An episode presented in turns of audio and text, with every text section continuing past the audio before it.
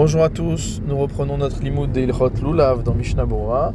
Nous sommes toujours au Simanta Vresh Vav et nous nous étions arrêtés au Haga. Voilà ce que dit le Rema, Haga, ou Mishenlo Etrog, Oshar Mitzvah Overet. Celui qui n'a pas de Etrog, ou alors qui n'a pas la possibilité de faire une autre mitzvah, qui est ce qu'on appelle une mitzvah Overet, c'est-à-dire une mitzvah qui va passer avec le temps. En Sarich le Basbez Alea Honrav il n'est pas nécessaire de dépenser pour cela une grande fortune. Moshe Amrou, comme on a dit, que celui qui doit faire une dépense pour la mitzvah ou pour la tzedaka ne doit pas dépenser plus que 20%. Afilu mitzvah overet, cela euh, concerne également, concerne même une mitzvah overet. On aurait pu penser que c'était uniquement pour une mitzvah qu'on peut faire à tout moment, et que dans le cas où la mitzvah va passer, il faut être prêt à mettre encore plus d'argent. Mais le Réma nous dit que non, que même pour une mitzvah overet, c'est le cas.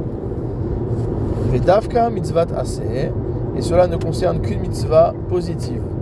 Aval lota assez, mais en ce qui concerne un interdit de la Torah, yiten kol mamono kodem sheyavor il faut être prêt à donner la totalité de son argent, la totalité de sa fortune, avant d'être contraint à transgresser. C'est ce que, dit le, ce que disent le Rashba et le Ravad. Vayan kaman sauf siman tavresh behaga. Et va voir plus loin, à la fin du siman tavresh nunched, donc pas le siman suivant, le siman d'après. Regardons ce que dit le Mishnah Bora. Donc le Réma nous a dit que lorsqu'on a parlé du fait de donner jusqu'à un tiers, mais les gars, jusqu'à un tiers de la valeur du etrog qu'on a aujourd'hui pour avoir un etrog plus beau. Alors ça, c'était dans le cas du hidur mitzvah, mais dans le cas de celui qui n'a pas du tout de etrog, alors il ne doit pas dépenser plus que 20%. Mishnah Bora, Saïf Katan, Zain. Donc il a dit, il n'est pas obligé de dépenser là-dessus Ron Rav, une grande fortune. Shelish Minechasav. Voici que le tiers de ses biens, Mukach Bagmara Behedia, de En Sarich Liten Avo Mitzvah Achat. Il est clair dans la Gemara qu'il n'y a pas à donner un tiers de son patrimoine pour pouvoir faire une mitzvah unique.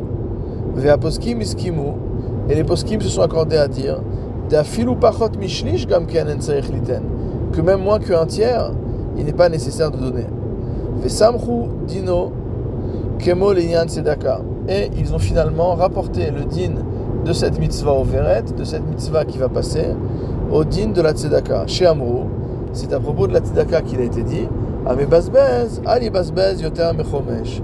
Celui qui distribue de l'argent en Tzedaka ne doit pas distribuer plus qu'un cinquième de son argent.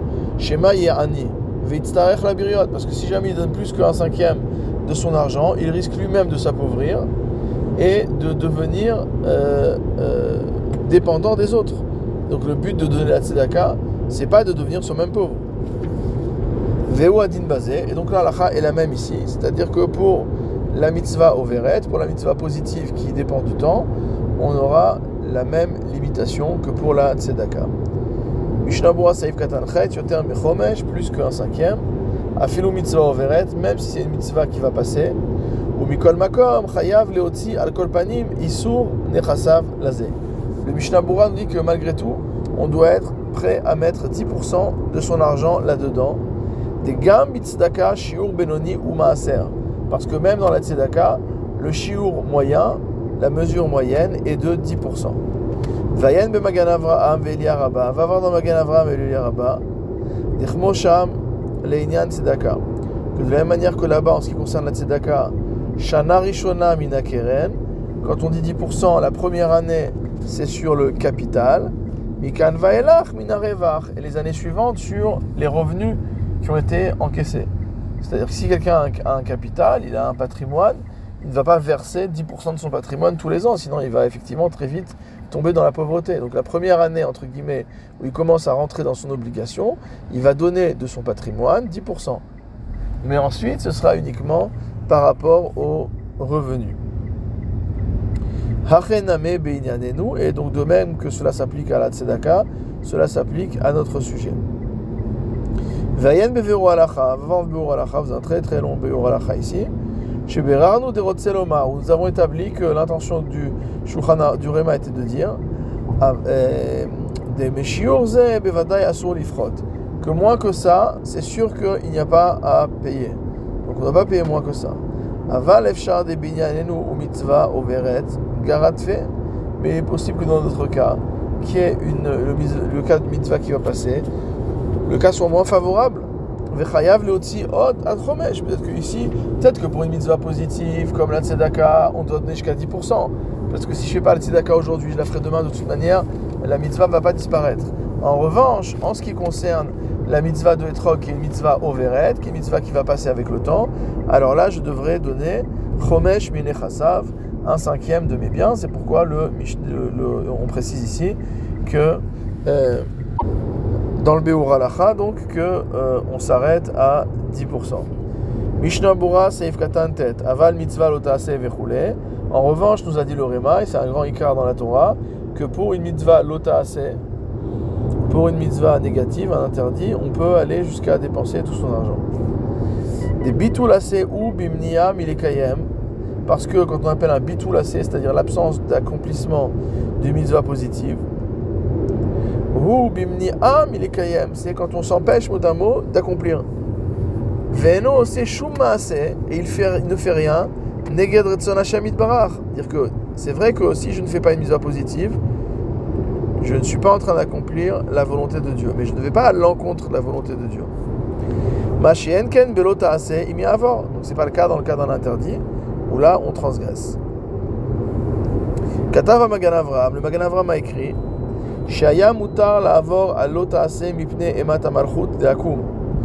Qu'il aurait été permis de transgresser des interdits de la Torah à cause de la crainte du roi de la crainte euh, de la domination non juive. Mais les Acharonim ne sont pas trop d'accord avec le Magan Avraham. Parce que dans le cas où on dit que c'est permis, c'était vraiment un cas de pikuach nefesh, c'était pour sauver la vie. C'était pas juste pour faire euh, plaisir, entre guillemets, ou se soumettre à l'autorité du, euh, roi non juif. Mishnah Seif Katan Yutet, Mamono Kodem Sheavod pardon. Donc pour celui qui est face à une interdiction de la Torah, il devrait être capable de dépenser tout son argent avant d'en venir à transgresser. Mais tout à l'heure on dit que le but c'était pas de euh, se retrouver mendiant. Il dit non, il dit si dans ce cas-là, même si de par le fait qu'il a tout distribué, il va se retrouver à faire la manche, à faire du porte-à-porte. Le nuchal et attire, pour autant on ne, pourra pas permettre, ze isure Torah, d'autoriser qu'on fasse des transgressions de la Torah. Veze afilu belota greda, cela concerne même des lota tout simple. Vechol sheken, imosi davar, lechayeve kritot, chaz. Et a fortiori, si la chose des nogea et concerne, chayeve kritot, des transgressions de karet, des peines de retranchement, chaz par exemple, euh, il ne peut pas avoir une certaine garde pour euh, gagner sa vie. Tu peux avoir ce job, mais il faut que tu sois de garde le Shabbat. Et tu dois faire des travaux ce jour-là. Comme les autres. Il n'y a pas de raison que les autres. Le juif va vouloir dire non, moi je viens, mais je fais rien, je regarde. Il a dit non, si tu viens, tu travailles comme les autres. Et si tu veux pas venir, tu peux pas avoir le travail. Asolo lishmoa laem. Dans ce cas-là, on n'a pas le droit d'écouter, évidemment. Ve'av limzonotav ve'limzonot anchebeto. Et même cela touche à sa subsistance et à la subsistance des membres de sa maisonnée. Enlo nafsho avuam. Il n'a pas à se mettre en situation de carette, de retranchement pour cela.